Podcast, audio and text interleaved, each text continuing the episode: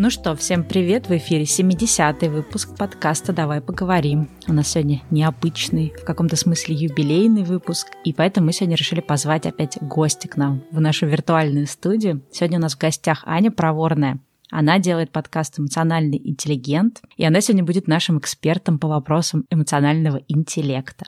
Девочки, привет. Стелла, привет. Привет. Я хотела сказать, что Аня еще и психолог, поэтому для нас это дополнительный классный бонус, что мы спрашиваем психолога про эмоциональный интеллект.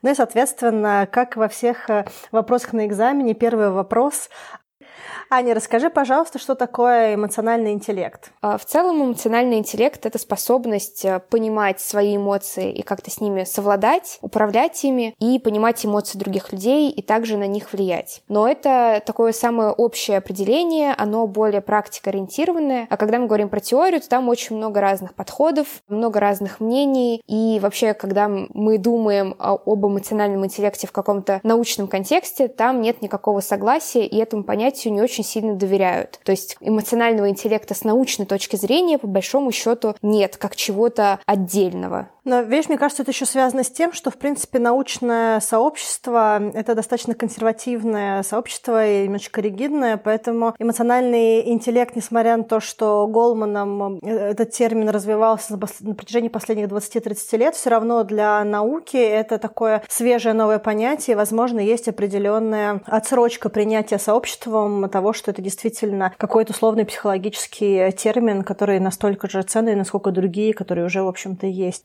Знаешь, я думаю, что э, здесь, э, возможно, действительно есть какая-то ригидность науки в целом, но это не про ригидность каких-то конкретных людей. Естественно, угу. ученые понимают, что эмоциональный интеллект есть, там есть способность понимать свои эмоции, понимать эмоции другого человека, но просто в науке как бы есть свои какие-то чуть-чуть другие правила, и вот само понятие эмоционального интеллекта этим правилам не очень соответствует. Поэтому как бы, да, такая ригидность э, на уровне института, условно говоря, науки, она определенно есть. А связано ли это с тем, что эмоциональный интеллект интеллект как-то сложно померить, ну, в том смысле, что его как-то сложно оцифровать. Например, когда мы говорим про IQ, да, вот интеллект из разряда у одного человека IQ 160, а у другого 90, мы как-то можем всех людей на какую-то шкалу нанести, да, и поставить их в какую-то, в общем-то, линеечку.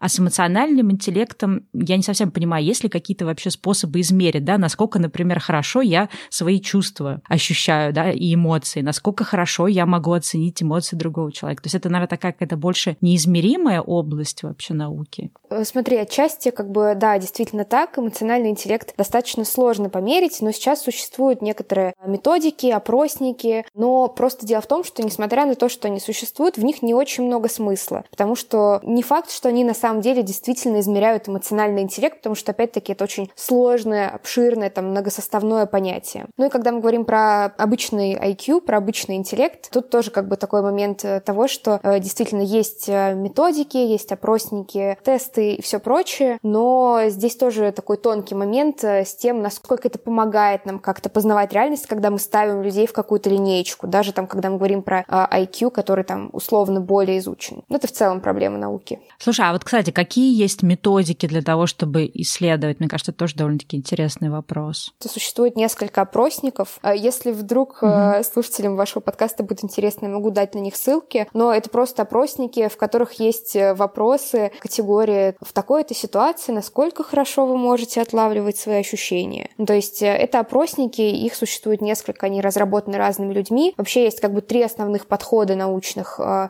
которые как-то пытаются понять эмоциональный интеллект, и в соответствии с тем, про какой подход мы говорим, э, существуют разные методики. Я хотела бы спросить по поводу того, что ты сейчас сказала немножечко под конец. У людей какие-то появились внутри нумерические цели или какое-то ощущение того, что «О, мне кажется, что у меня хорошо развит эмоциональный интеллект, а у меня не очень хорошо развит. Как же мне развить мой эмоциональный интеллект?» То есть вот а, тут у меня, наверное, два будет вопроса. Во-первых, вот это стремление к какому-то развитому эмоциональному интеллекту, действительно оно имеет место быть, и как вообще человеку, который чувствует, что у него есть какие-то барьеры, к примеру, может быть, какие-то проблемы в отношениях, человек чувствует, что ему недостаточно сейчас каких-то внутренних навыков для того, чтобы эти отношения выстраивать, и он это связывает с эмоциональным интеллектом, да, как ему э, понять, чего конкретно не хватает, э, связано ли это с эмоциональным интеллектом, что нужно развивать конкретно, да, то есть какие шаги нужно делать для того, чтобы улучшить свою э, результативность в отношениях или на работе, или где-то еще, где для него важно. А второй мой вопрос, наверное, будет связан с вот этой вот э, историей, что э, мне нужно работать над моим эмоциональным интеллектом. Мне кажется, что я еще там на троечку эмоциональный интеллект развила. Что ты думаешь по этому поводу? Я сначала, наверное, отвечу на вопрос, который про стремление к этому эмоциональному интеллекту. И мне кажется, здесь э, ну, можно применить такой общий принцип, когда мы говорим про стремление к какому бы то ни было развитию. Зачем? Зачем тебе конкретно, почему ты думаешь, что тебе нужно развивать эмоциональный интеллект? Зачем тебе это? Потому что часто, когда мы говорим про развитие каких-то навыков, которые, ну так, условно можно назвать такими трендовыми, тут будет мотивация, категория, ну как бы, как же так, 21 век, а у меня там эмоциональный интеллигент, ой, интеллигент, эмоциональный интеллигент на пятерочку, но мой эмоциональный интеллект на троечку. Надо что-то мне с собой делать. То есть в такой мотивации нет реальной потребности человека в этом. Он не понимает даже, или она не понимают, а, а зачем мне это, что такого происходит. То есть это просто, а, скорее всего, какая-то история про сравнение себя с каким-то условно эмоционально очень развитым человеком и мысли о том, что, ой, кажется, я не дотягиваю. Если обращаться к второму вопросу, как человек вообще понять, что именно развивать, мне кажется, тоже первый шаг очень важно отойти вообще, а, как бы это ни было парадоксально, от самой вот этой концепции эмоционального интеллекта. То, что когда мы думаем, так, эмоциональный интеллект,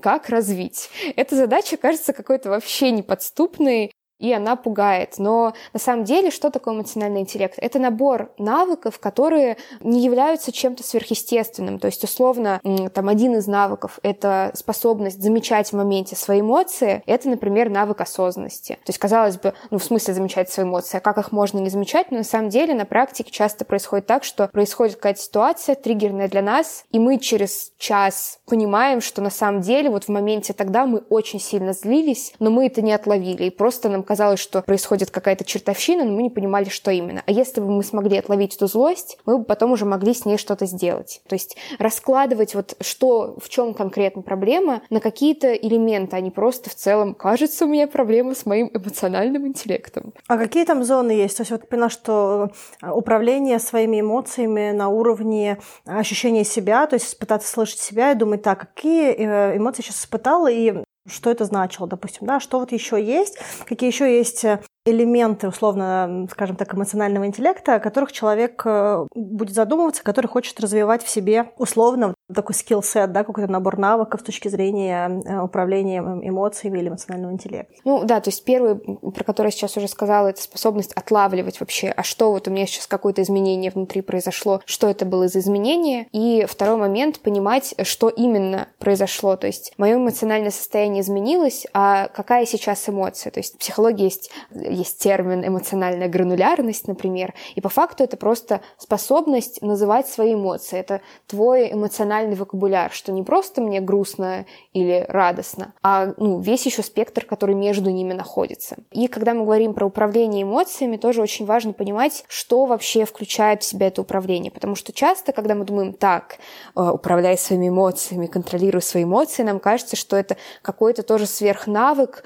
который позволяет человеку просто избавиться избавиться от всего негатива, забыть про существование проблем, каких-то неприятных переживаний, и тогда ты очень эмоционально интеллектуален вдруг становишься. На самом деле, в первую очередь, это про способность выдерживать свои эмоции. Потому что даже когда мы испытываем самые неприятные эмоции, это не означает, что мы должны в соответствии с ними действовать как-то реактивно. Очень часто просто, ну, мы занимаем такую немного детскую позицию серии «А, я злюсь, и я сразу реагирую очень как бы эмоционально на это. Я делают каких-то поступков много необдуманных, и потом мы об этом можем жалеть. На самом деле у даже предъявления злости есть какие-то более экологичные пути. То есть управление эмоциями — это про то, чтобы понимать, как их можно выразить так, чтобы не причинить кому-то вокруг вас вред, но при этом как бы эту эмоцию по-настоящему прожить. А я правильно понимаю, что когда мы говорим, например, о эмоциональном интеллекте, это не только про то, как я себя да, ощущаю, то есть как я там считываю, не считываю, даю какие-то определения своим эмоциям, но это также в каком-то каком-то смысле ответственность за какое-то экологичное отношение к людям, да, к другим. То есть, грубо говоря, я понимаю, что у них там происходит, или я, например, понимаю, как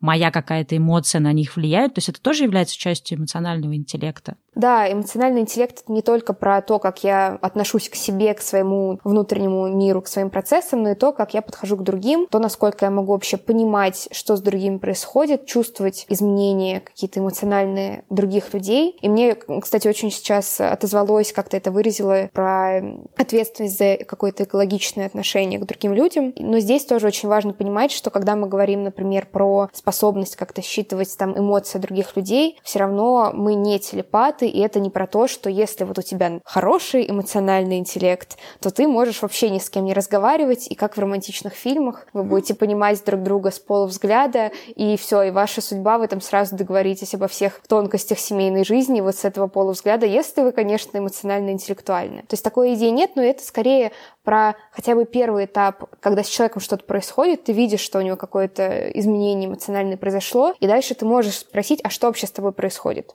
Ну и есть также способность как-то влиять на эмоции других людей, и здесь тоже важно понимать, что с моральной точки зрения тут могут быть совсем разные расклады. То есть бывает так, что люди с условно высоким эмоциональным интеллектом вот в этой межличностной сфере, они могут очень так тонко манипулировать с другими людьми. Но, с другой стороны, также, если ты понимаешь, что происходит с другим человеком, ему можно помогать и как-то поддерживать за счет того, что ты понимаешь, что с ним происходит. Ань, скажи, пожалуйста, у нас есть э, один вопрос от наших патронов на Патреоне, и мне кажется, что тоже такой интересный угол, под которым можно смотреть э, то, что связано с э, эмоциональным интеллектом. Как отличить неэмпатию от интровертивности и нежелание общаться с людьми? То есть эмпатия и человеколюбие — это одно и то же или нет? И можно ли эту эмпатию, допустим, развивать? Да, здесь я слышу очень много вопросов. Я постараюсь сначала на каждом этапе фокусироваться и отвечать. Первый был про... Не эмпатию, интровертивность. А, да, ну то есть это разные понятия. Не эмпатия, ну или там какой-то более низкий уровень этой эмпатии, это условно более низкий уровень твоей способности как-то на чувственном уровне понимать другого человека. Когда мы говорим про то, что человек интроверт, тут тоже очень много разных коннотаций того, что такое интроверт э, и так далее, но это можно сказать, что это про большую закрытость.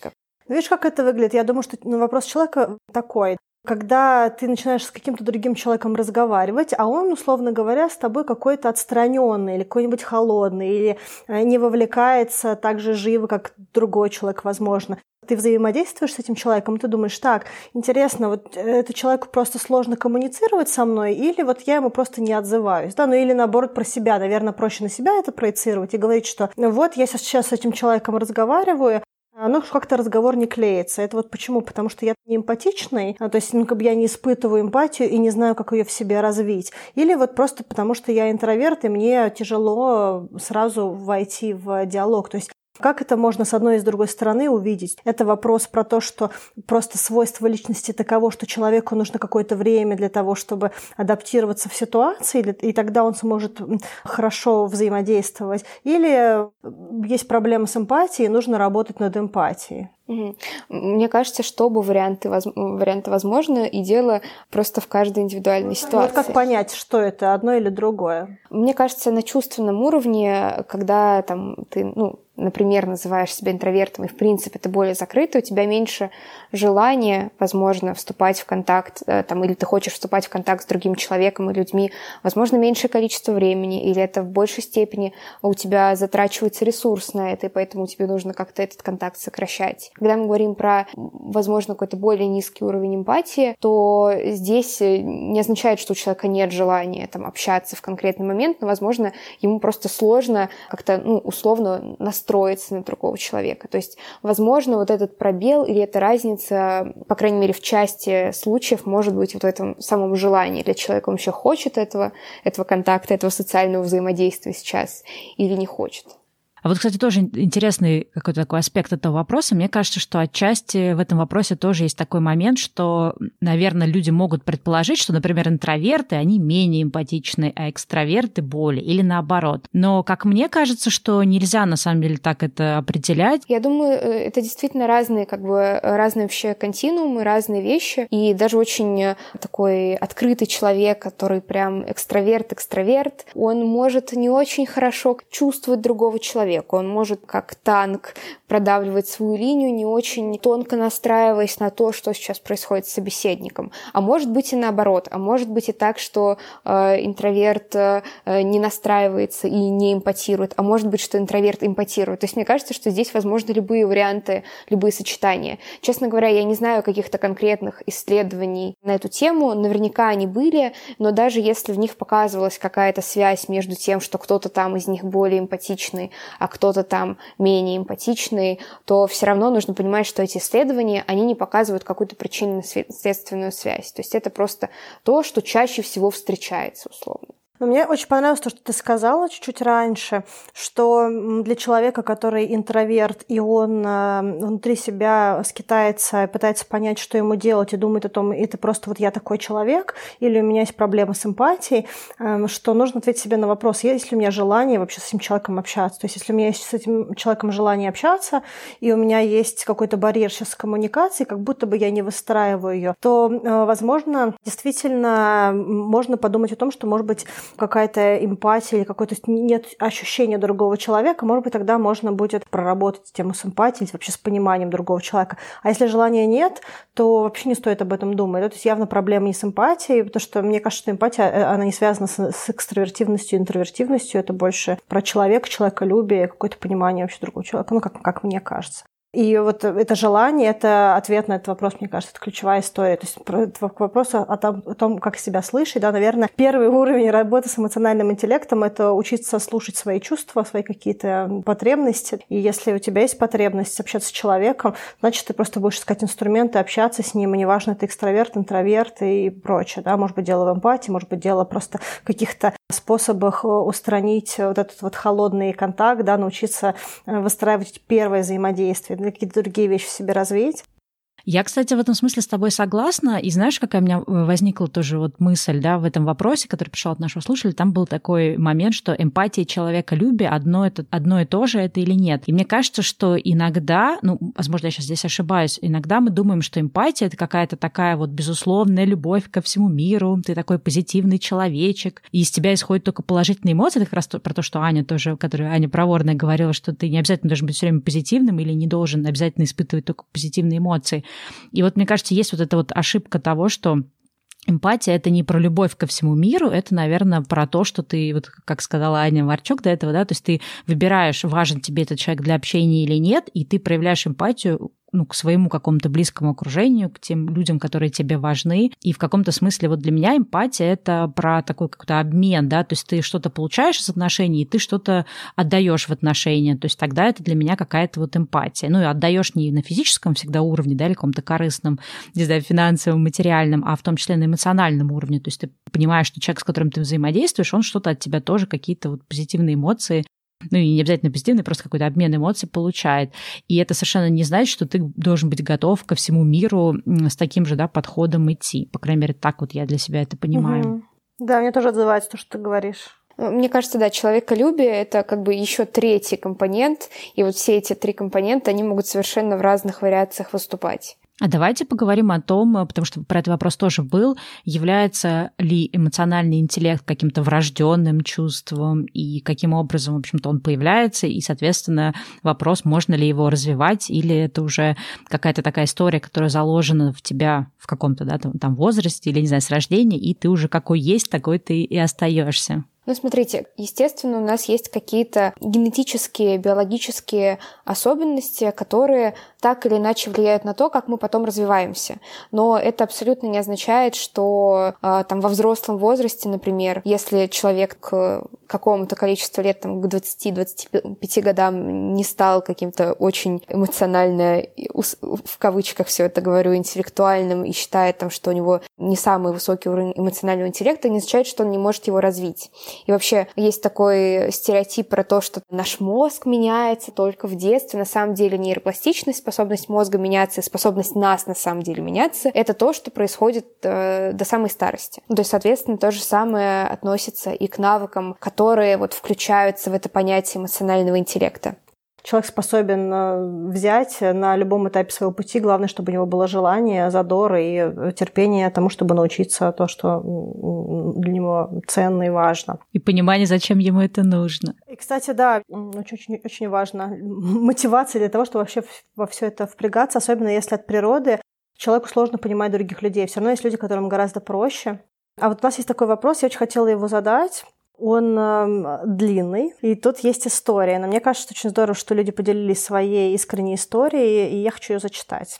Я общаюсь с девушкой, с которой у меня не сходится на данный момент запрос в близости. Речь вовсе не про секс, а про эмоциональную близость. Вроде держаться за руку, обниматься и т.п. В моих предыдущих и единственных длительных отношениях существовала очень сильная близость до степени слияния. А в отношениях моей возлюбленной, наоборот, не было никогда такой близости и доверия. Плюс к этому она проходит через боль от предыдущего расставания, и запрос близости с моей стороны выглядит для нее устрашающим. А пугать я ее не хочу, и наоборот, хочу выстраивать выстраивать коммуникацию доверия. Так вот вопрос. Как понимать, что человек готов к какому-то проявлению близости, например, идти, держать за руку и обниматься во сне, а не делает этого из какого-то желания поддержать меня вопреки своему желанию? Возможно ли это научиться понимать невербально или распространить сюда практику активного вербального согласия? Ну, мне хочется как-то начать с конца. Вообще, возможно ли понимать это невербально или распространить э, практику э, активного вербального согласия? Э, мне хочется тоже 呃。Задать вопрос в ответ, а зачем э, пытаться понять обязательно что-то невербально? То есть, мне кажется, когда мы думаем про эмоциональный интеллект, мы думаем э, об этом как о каком-то супер навыке, который делает из нас супер людей, но, например, в каких-то ситуациях, которые неоднозначные, в которых у нас нет какой-то ясности, в которых, возможно, у человека, с которым мы взаимодействуем, нет какой-то своей внутренней ясности, слова могут действительно очень сильно помогать. По крайней мере, мой такой первый отклик, мне кажется, что всегда классно сочетать дать э, какое-то невербальное там понимание того, что что-то происходит, и потом прояснять его через слова. Потому что то, что мы видим из какой-то невербалики человека, мы можем видеть какое-то изменение, но совершенно это не означает, что мы правильно понимаем смысл этого изменения. Ну, то есть, условно, возможно, там, ты дотронулся до человека, и он как-то вздрогнул, и мы можем подумать, что человеку неприятно, и его там флешбэчнуло во что-то, например. А может быть, он вздрогнул от, не знаю, от, наоборот, какого-то удовольствия.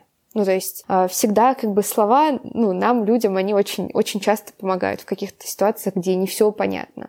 Мне кажется, это в целом тема такая важная для вот этого всего разговора про эмоциональный интеллект, потому что очень часто вот мы начинаем думать о том, что так, надо понимать всех без слов, надо чувствовать, надо вот прям настраиваться, чувствовать, настраиваться важно, но мы можем ошибаться, потому что когда мы чувствуем, на самом деле мы проживаем очень много своих каких-то проекций. То есть что я имею в виду? Я вижу человека, который, например, вздрогнул от прикосновения, и я, скорее всего, буду это как-то интерпретировать из своего собственного опыта.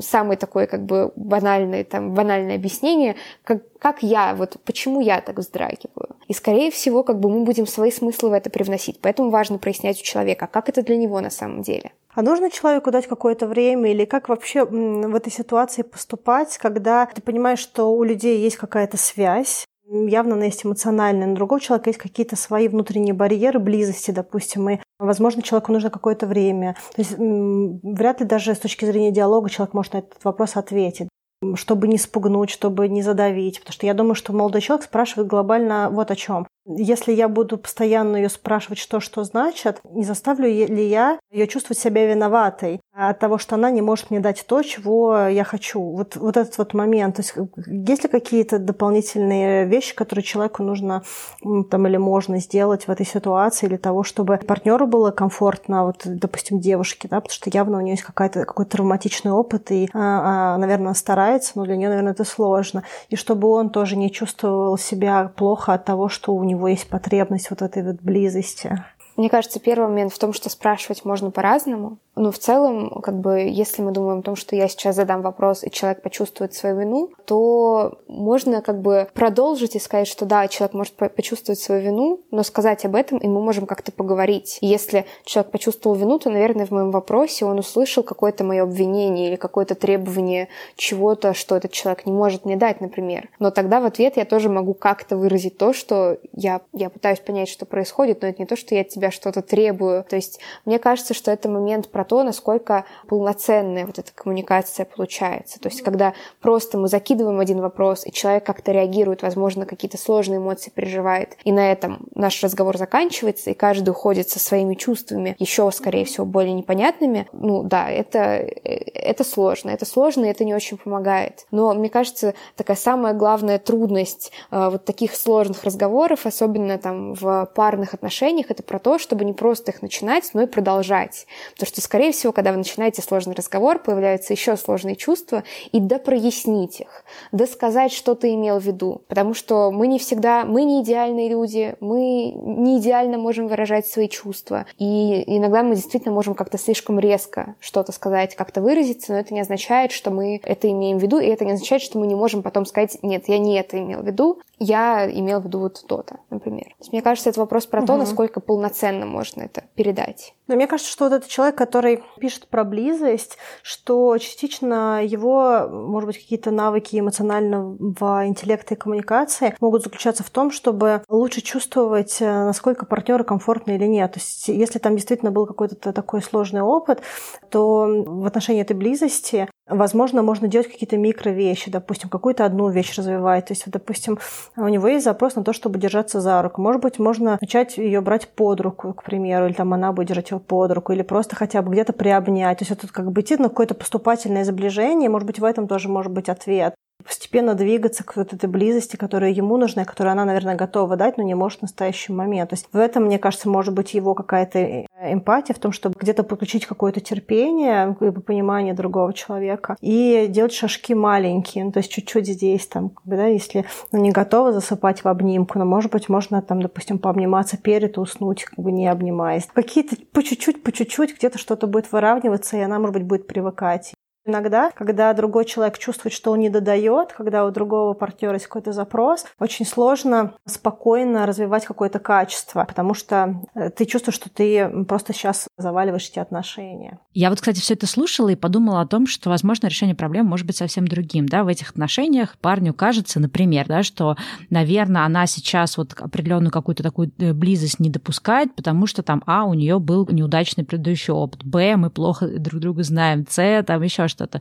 Но на самом деле часть тоже какого-то, наверное, как я себе представляю, эмоционального интеллекта заключается в том, чтобы допускать, что все люди очень разные, допускать то, что, возможно, то, чего ты ждешь от человека, да, тебе этот человек дать не может. Все-таки у нас очень разные отношения там, к телесности, еще к чему-то. Мне, например, не очень комфортно засыпать в обнимку с кем-то. Не потому, что я этого человека люблю или не люблю, а просто потому, что ну, какие-то мои, да, вот эти физические телесные границы, они немножко другие. Мне комфортнее, когда я с своим одеялком засыпаю. И э, мне кажется, это тоже, наверное, часть вот э, эмоционального интеллекта, понимать, что другой человек от тебя отличается, и как-то для себя попытаться разобраться, будь это разговор или просто общение с другим человеком через какой-то другой, да, там невербальный опыт, разобраться с тем, а что комфортно другому человеку, и научиться, ну, как-то взаимодействовать так с этим человеком, чтобы ему было комфортно. То есть это не про какую-то жертвенность, да, не про то, что подстраиваться сто процентов другого человека в ущерб себе, но как раз искать какой-то вот такой вот баланс, когда, возможно, ты не все получаешь, что ты хотел бы в этих отношениях, но ты получаешь достаточно так, чтобы слишком не залезть на территорию другого человека. Я очень согласна, вот, э, что ты сейчас сказала по поводу того, чтобы понимать э, вообще, что для человека в целом комфортно и в каком-то смысле принимать это. И мне кажется, что вот тоже в этой ситуации это можно и к себе отзеркалить, и как бы, ну, просто держать в голове или там не в голове, но просто понимать, что сейчас там, да, несмотря на то, что, возможно, что-то не идет э, так, как хотелось бы, что-то не происходит так, как хотелось бы, все равно в этих отношениях есть что-то ценное, на что ты соглашаешься. Но это твое действительно согласие. То есть ты не просто попал в какую-то ситуацию с человеком, у которого, возможно, другие границы по-другому устроены, что ты сейчас на это согласен. Ну, в принципе, это тоже часть эмоционального интеллекта. Принимать то, на что готов пойти на данный момент и где у кого какая территория, которая может потом расширяться, кстати говоря. Ты постепенно открываешься к этой идее. То есть, если даже вначале было такое, ну, я не уверена, что мне это нравится или мне это нужно, в процессе думаешь, блин, а я, в общем-то, готова что-нибудь сделать, попробовать или какие-то еще вещи, которые ценны другому человеку. Если есть принятие, если есть в этом диалоге отсутствие давления, то поступательно можно самого себя тоже где-то настроить, дать что-то другому человеку. Прям хотеть дать, да, то есть это именно желание для другого человека что-то сделать, что ему может быть комфортно там и ценно. Но у меня, допустим, есть друзья, мальчик с девочкой. Мальчик очень тактильный, а, а девочка не тактильная от слова совсем. То есть для нее это не ценность, и ей неприятно, когда ее трогают, обнимают. И, в принципе, ей также все равно, у нее нет потребности, допустим, обнимать. Я, к примеру, очень люблю обнимать, трогать, делать массаж. То есть мне нравится и получать, и отдавать. А есть люди, которым, вот, допустим, не нравится ни одно, ни другое. Есть люди, которые хотят только получать, ну, то есть им нравится, но они не готовы давать, и наоборот. У них в отношениях так получилось, что вот такая пара, что мальчик очень тактильный, а девочка не тактильная. И в какой-то момент времени она просто понимая, что ее молодому человеку это очень-очень важно, она для него это делает. То есть она может ему сделать массаж, погладить и прочее, там, почесать. Просто потому что она понимает, что ее любимому мужчине это приятно, да? хотя это не ее ценность.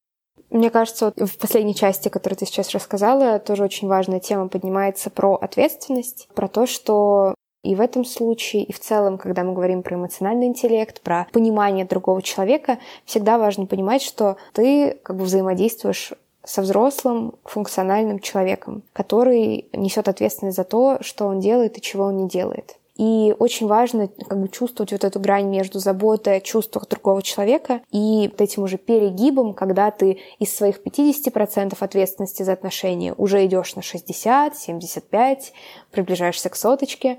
Но это прям правда важно.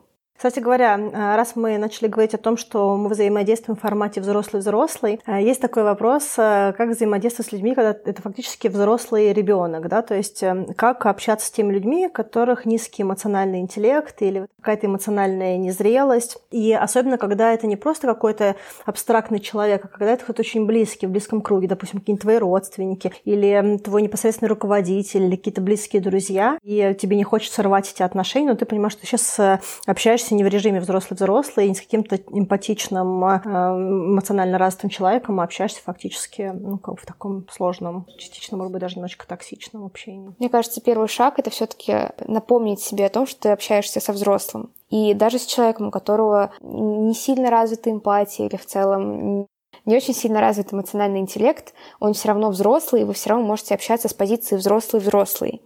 И здесь тоже очень важно себе напоминать, что даже если он не улавливает каких-то твоих полутонов или, возможно, не понимает какие-то свои эмоции, не улавливает их, это не означает, что он ребенок, за которого ты несешь ответственность. Возможно, для того, чтобы эта коммуникация тоже была какой-то более эффективной для тебя в частности, можно больше вещей проговаривать словами через рот. Ну, это, это вообще в целом полезно со всеми людьми, но особенно, когда человек не очень, там, может быть, какие-то твои тонкие намеки понимает, сказать прямо но понимать, что это взрослый человек. Как бы тебе иногда не хотелось взять за него ответственность, потому что, ну вот какой он там, он же грустит и не понимает этого, у ты мой сладкий. Нет, это взрослый. И в любом случае, даже если это человек э, близкий, даже если это друг или кто бы то ни был еще, ну, момент с ответственностью — это первый такой базовый кирпич того, что у вас будут здоровые отношения. Здоровые отношения могут быть с людьми, у которых, ну, там, которые не очень эмпатичны тоже, например. Понятно, что, возможно, не будет такой прям очень теплой близости, но отсутствие очень-очень сильной какой-то теплой близости или просто близости не означает, что э, у вас обязательно будут какие-то токсичные отношения. А когда идет пригиб с ответственностью, это будет про токсичность. Я, кстати, вспомнила сейчас, когда мы об этом говорили, что мы частично этот момент затрагивали, когда мы записывали выпуск про личные границы, мы приложим ссылку. И у нас там как раз был инструмент, как общаться с людьми, когда они на тебя наседают или когда они навязывают тебе какую-то свою реальность. И там прям есть методика, как это делать а, пошагово, да, как ты пошагово формулируешь одну и ту же мысль, постепенно отягощая то, что ты говоришь, к примеру. Я тебя поняла, спасибо за твое мнение, я этого делать не буду. Я тебя поняла, спасибо за твое мнение, я это делать не буду. Да? А потом постепенно ты начинаешь это делать уже более категорично. Да? То есть, если ты понимаешь, что человек все равно с тебя не слезает, ты дальше говоришь какие-то вещи из серии. Как я уже сказала, моя позиция не изменится, я этого делать не буду. Ну, к примеру, да, то есть и дальше, понятно, что если это совсем близкий человек, то его полностью не отрежешь, но вот это вот категоричность, да, то есть усугубление предыдущего сообщения, она позволяет человеку в какой-то момент времени осознать, что можно здесь просто убиться, плакать, кричать, проявлять любые эмоции, но ответ один, он никуда не, не ушел, он не поменяется, и хочешь ты или нет, но, в общем-то, тот ответ, который ты можешь получить. Вот у меня из моего какого-то, да, тоже опыта общения с людьми с, низко, с низким эмоциональным интеллектом, или то, что называется токсичными людьми, у меня есть два, наверное, таких э, важных, даже не то, что, не знаю, послания слушателя, а скорее каких-то уроков, которые я в свое время для, для себя извлекла, и, соответственно, мне кажется, что они тоже кому-то могут помочь. Иногда, когда ты общаешься с каким-то таким человеком, особенно если это близкий твой человек, и он, например, ну, условно говоря, токсичный, да, мы иногда путаем любовь к этому человеку, да, там, уважение этого человека, если это, например, наш родитель, или забота об этом человеком, с тем, чтобы поддаваться на его какие-то провокации. То есть здесь очень важно разделить, что ты не обязан, например, обслуживать какие-то эмоциональные, ну, там, токсичные потребности этого человека, то есть там слушать его какие-то обвинения в свой адрес или там слушать, как он там что-то обесценивает или еще что-то. Ты это не обязан слушать и не слушая этого, да, то есть не вовлекаясь в эту его какую-то такую вот низкоэмоциональную игру или как это назвать, ты все равно при этом как бы не перечеркиваешь то, что ты можешь все еще любить человека, да, ты можешь, как я уже говорила, там, уважать его, заботиться о нем и так далее. И важно тут эту границу проложить из разряда, что я тебя все еще люблю, и ты мне важен, но вот такие вещи, да, со мной делать больше нельзя. Это, наверное, такой первый какой-то для меня был урок. А второй урок э, заключался в том, что есть определенные люди в нашем окружении, которые не могут нам дать того, чего мы от них хотим. Ну, то есть мы про это, да, уже немножко поговорили, например, там на телесном уровне какая-то близость, но то же самое, например, когда мы понимаем, что какой-то из наших людей, да, в близком общении является человеком с низким эмоциональным интеллектом, то какой-то для нас тоже такой, не знаю, личностный личностный рост или еще что-то будет заключаться в том, что мы поймем, что этот человек, он такой, что, возможно, он неисправим. Может, то надо перестать ждать от него, что этот человек поменяется, или что мы сейчас что-то скажем, и какой-то он станет совсем другой, да. И вот, наверное, то, что вот Аня, да, говорила,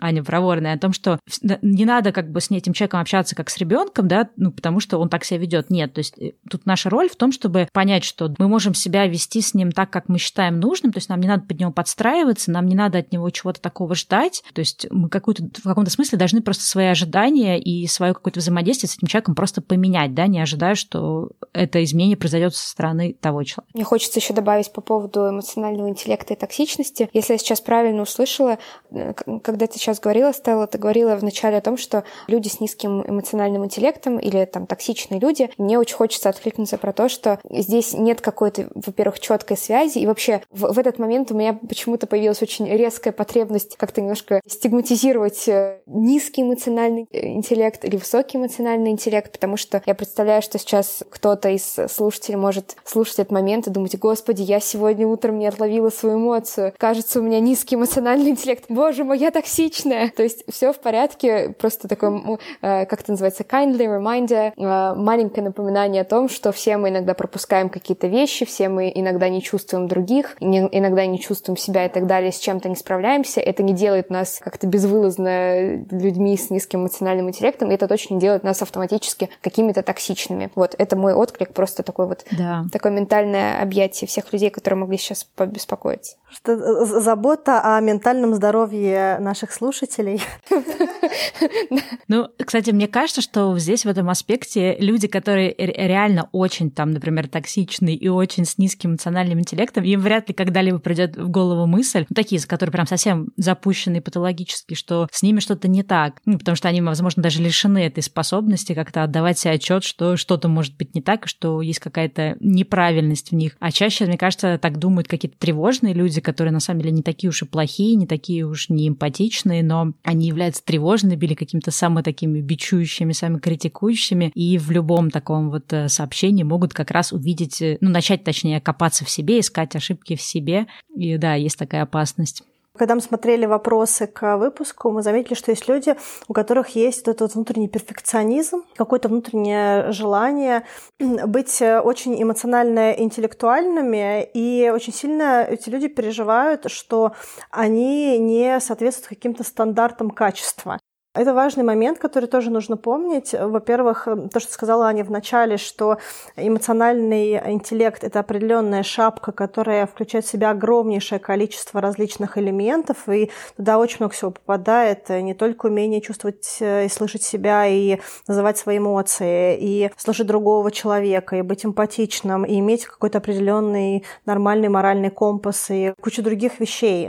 И когда мы стремимся к тому, чтобы быть людьми с высоким эмоциональным интеллектом, мне кажется, мы иногда теряем вот это ощущение того, а что вообще мы сами от себя ждем. Да? То есть что конкретно мы хотим получить и э, какой у нас внутренний ценз, какой у нас внутренний критерий того, хороши мы или не хороши с точки зрения этого самого эмоционального интеллекта. Мне кажется, да, действительно так часто происходит, когда мы просто фокусируемся на вот этом э, конструкте эмоциональный интеллект и как бы забываем про содержание и как раз-таки, ну, то, что, о чем мы уже чуть-чуть поговорили, э, забываем про вопросы «зачем?», «зачем метод развития?». У нас есть еще несколько вопросов, которые прислали нам в этот выпуск. Давайте их тоже посмотрим. У нас есть вопрос, как не потерять себя, когда мы пытаемся поддержать другого человека? Допустим, человек написал, бывают случаи, когда я слишком вхожу в чувство другого человека и при этом действую себе во вред. Как сохранять баланс? Понимание поступков других не означает их оправдание потаканием. А, хочется сохранить себя. Мне кажется, здесь очень важно, во-первых, определиться с понятием, что такое поддержать другого человека, и сразу как бы разрешить себе мысль, принять мысль о том, что я поддерживаю, когда я не отрываю от себя какие-то куски. Когда у меня есть на это ресурс, когда у меня есть силы, и я не делаю себе это в абсолютный минус и не ухожу потом э, на какое-то энергетическое дно. А, то есть это первый важный момент. И второй, мне кажется, здесь можно было бы задать вопрос, а есть ли какая-то выгода в том, что сейчас как бы уходишь в чувство другого человека? Потому что бывает так, что, и это, возможно, это не подходит человеку, который прислал этот, э, этот кейс, но тем не менее, бывает так, что мы уходим в чувства других, когда нам очень сложно выдержать свои собственные. И в этих чувствах другого человека нам тоже дико сложно, но все равно как бы мы уходим от того, чтобы мы испытывали без вот, э, ну, чтобы мы испытывали, если бы оставались с собой. Возможно, можно вот в эту область немножко посмотреть. Могу ли я свои собственные эмоции выдерживать? Или я убегаю от них? И я бы, наверное, здесь э, к вопросу эмоционального интеллекта вернулась э, через призму того, чтобы слышать и называть свои эмоции. Допустим, я в какой-то момент времени, достаточно недавний на удивление, начала замечать, когда я устаю э, от разговора. Когда ты экстраверт и социальный, и очень любишь людей, а мне нравится общение, то есть я получаю много от этого общения, я как-то по дефолту считала, что раз я такая социальная и общительная, значит, у меня этот ресурс никогда не заканчивается. И я абсолютно случайно недавно недавно начала замечать за собой, что у меня появляются какие-то звоночки, какие-то моменты в моем поведении, когда я понимаю, что я устала, и я больше не могу говорить. То есть мне приятен человек, все классно, но я выговорилась на сегодня. Вот сейчас, в настоящий момент, больше разговора не будет. И мне кажется, что вот с точки зрения вот таких вот разговоров, как не потерять себя, это момент, когда ты называешь свою эмоцию, которая, допустим, может звучать как «я утомилась», «я устала», «я выгорела» или «выговорилась», и я сейчас дальше не могу поддерживать другого человека, потому что я начинаю расходовать ресурс, который для меня уже важный для моего собственного управления жизнью, эмоциями, чем угодно. Да? Если ты начинаешь чувствовать, что тебе это во вред, э, чувствуешь, что какие-то появляются симптомы негативного вот этого вот взаимодействия, то можно человеку просто сказать, что я очень хочу тебе помочь, очень хочу дальше говорить, но я очень сильно сейчас уже устала, у меня нет ресурса, давай поговорим в другой день, в другой час, что-то еще, я буду рад тебя поддержать чуть позже. И вот мне кажется, тоже такой инструмент. Просто сказать э, голосом то, что ты испытываешь. Да, мне кажется, тут мы как раз возвращаемся к какому-то такому моменту, да, бережного отношения к себе, потому что, мне кажется, в погоне за развитием эмоционального интеллекта или эмпатии можно немножко как-то, как мне кажется, превратно понять вообще, в чем суть эмоционального интеллекта. То есть суть все-таки не заключается в том, чтобы обслуживать, э, не знаю, эмоциональные потребности других людей в, в ущерб своим, э, да, каким-то потребностям потребностям. То есть вот мне понравилось, что Аня сейчас сказала про то, что нужно отдавать себе отчет в собственном ресурсе. То есть если ты в данный момент, например, полностью лишен какого-то эмоционального ресурса или временного, еще какого-то, да, возможно, ты в моменте может быть менее эмпатичным, менее вовлеченным, не знаю, в других людей, ну, в общем, все что угодно. Потому что, ну, как, как мне кажется, эмоциональный интеллект в том числе про то, чтобы как- как-то с уровня своей энергии тоже внутри себя, ну, не то, что даже контролировать, а как-то отслеживать и э, быть ответственным за то, чтобы ты не выложился, не знаю, в общении с одним каким-то человеком, потому что ты такой хороший, и такой весь, весь эмпатичный и т.д. и т.п., а потом, э, в общем-то, на этом закончился, да, закончился весь твой запас эмпатии, эмоционального интеллекта, и дальше ты пошел шарашить, не знаю, в общем, всем по головам. То есть мне кажется, здесь надо понимать тоже, что бережное отношение к себе, оно тоже гарантирует тебе, что у тебя как-то, ну, в долгосрочной перспективе будет больше эмпатии, больше запаса для других людей, если ты будешь как-то ее расходовать, что ли, аккуратно.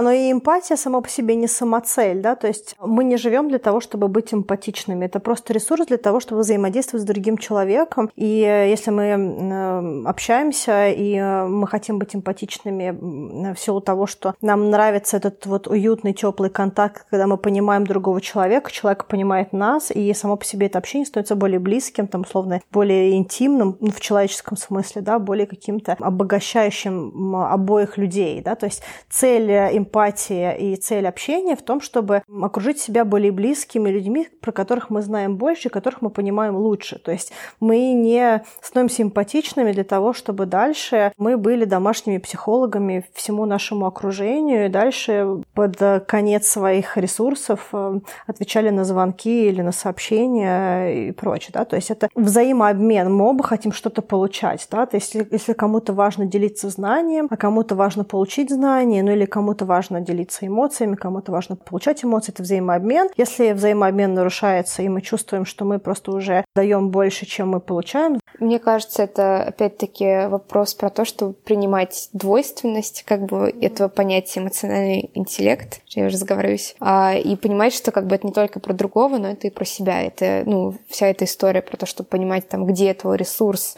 он вообще есть, это же тоже, ну, тоже про чувствование себя, в общем-то. У нас еще один вопрос. Бывает так, что я от волнения полностью перестаю понимать эмоции других, не улавливаю, шутят они или говорят серьезно. И получается, что я и так волнуюсь, а тут еще чувствую себя глупо, потому что не попадаю в эмоции, как глухая. После таких историй я себе сочувствую, но не знаю, как справляться с этим состоянием в моменте. Я здесь э, как-то сразу тоже слышу очень сильную установку на то, что в моменте нужно было улавливать все, нужно было улавливать все эти тона, полутона, понимать другого человека. Mm-hmm но когда мы особенно волнуемся, когда у нас что-то происходит, наше внимание в основном сконцентрировано на себе, и это абсолютно окей, это абсолютно по-человечески, что мы не все можем понимать там из того, что происходит в вашем общении. И мне кажется, самый такой э, простой, банальный, но действенный инструмент, который может помочь вот в моменте, это, ну, во-первых, до еще разрешить себе спрашивать. Опять-таки, когда ты чего-то не понимаешь, это окей чего-то не понимать, не понимать шутки или чего-то еще. И в моменте, да, действительно, когда там ты волнуешься, во-первых, можно сказать другому человеку, знаешь, я там сейчас что-то переживаю, это уже само по себе бывает очень поддерживающее, а во-вторых, сказать, я не очень поняла, что ты имеешь в виду.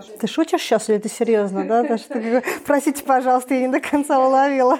Я надеюсь, ты шутишь. А, но мне кажется, что частичный эмоциональный интеллект, он стал еще одним э, полем для вот этого ощущения «я недостаточно хороший». Да? То есть, когда мы э, говорим про то, что я вот... Что-то я сейчас была не очень хорошей девочкой, да, не смогла вот, к сожалению, вот именно в этот момент э, за этим конкретным ужином понять, что другой человек шутил. Поэтому в ближайшую неделю я буду рефлексировать по поводу этой ситуации, заниматься самобичеванием и самого себя отравлять жизнь, потому что я не понял шутку. Да? То есть вот это вот ощущение. И мне кажется, что тут можно просто заменить э, вещи, связанные с эмоциональным интеллектом, любой другой вещью и просто понять, в чем проблема. Проблема не в эмоциональном интеллекте, а проблема в идентификации самого себя и позволению себе быть э, не всегда в этим идеальным идеалом, допускать ошибки и не всегда быть хорошей девочкой или хорошим мальчиком. Ну, не понял шутку, не понял. Ну, ничего страшного. Скорее всего, люди за столом вообще не поняли, что-то не понял шутку. И, в принципе, ситуация ушла. Главное, чтобы всем было хорошо. А даже если не было хорошо, ну ничего, будет новый день, будут новые встречи, будет новый ужин, будут новые шутки. Позволение себе допускать ошибки и не быть идеальным каждый момент этой жизни. Этот момент про новые встречи, новые дни звучал просто как тост. Ну, может быть, тогда на этой позитивной ноте мы и подведем э, какие-то итоги этому выпуску. Аня, спасибо тебе огромное, что ты пришла к нам э, в подкаст. Мы очень рады были тебя видеть. Э, с тобой очень приятно разговаривать. И какое-то очень душевное, приятное общение. И очень здорово, что Аня со мной рядом, и у меня есть возможность смотреть, как она реагирует на вопросы и на диалоги. И эм, мы со Стеллой очень рады, что ты сегодня с нами. Да, спасибо большое, что пригласили. Мне тоже было очень интересно и приятно с вами пообщаться получила прям большое удовольствие. Я, кстати, хотела сказать, что у меня еще есть вопросы к Ане, и, возможно, мы сейчас продолжим какой-то короткий разговор за кадром, который мы потом сможем выложить для наших патронов. Да, она тоже будет после каст. Да, такая вот я хитрая. А еще я, кстати, хотела воспользоваться минуткой рекламы и побыть немножко, не знаю, насколько эмоционально интеллигентным человеком, но э, были какие-то вопросы, да, которые нам присылали, как общаться с токсичными людьми, как с ними взаимодействовать. И тут я хочу сказать две вещи. Во-первых, мы с Аней готовим, с Аней, которая основная Аня, мы готовим еще выпуски на эту тему, так что если вы не услышали ответа, он будет. И также я приложу в описании к этому выпуску видео, которое я давно делала у себя давно и недавно делала у себя на канале на YouTube. Я тоже много на эту тему разных материалов собирала, поэтому если вам будет все это интересно, тоже посмотрите. А на этом тогда, наверное, сегодняшний выпуск можно закрывать. А еще я в выпуске для патронов спрошу Аню, почему Аня назвала свой подкаст именно «Эмоциональный интеллигент», и за этим есть одна очень веселая история. Так, это нечестно, я тоже собиралась такой вопрос задать. Ой, да. Ну, на этом, наверное, все. Ну что, всем тогда пока. А с патронами мы услышимся в патронном выпуске. Да, пока-пока. Пока. -пока. пока.